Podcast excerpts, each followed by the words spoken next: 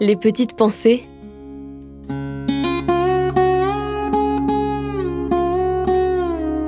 Terroir, héritage et savoir-faire. Jean-Michel Meyer, ancien tabaculteur. Dans les années 80, 70% du prix, c'était l'État qui donnait. C'était pas cher payé. Le problème, c'était toujours la main-d'œuvre. Depuis la nuit étant l'augmentation du SMIC et tout.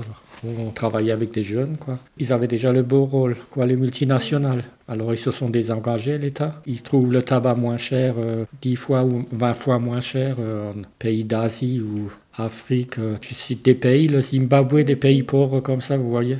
Mais c'est aussi les agriculteurs, c'est aussi un truc. Hein. Les grosses structures, cela, c'est le rendement, c'est pas encouragé, mais ils font pas assez pour les petites exploitations familiales, je trouve. Après, tout est européen maintenant, on peut pas se comparer. La France est encore assez familiale par rapport à l'Allemagne de l'Est. C'est des grandes structures, c'est énorme. C'est des usines alors. Ça, c'est dommage, je trouve. Mais si en Alsace, ça va encore, quoi. C'est quand même assez diversifié encore.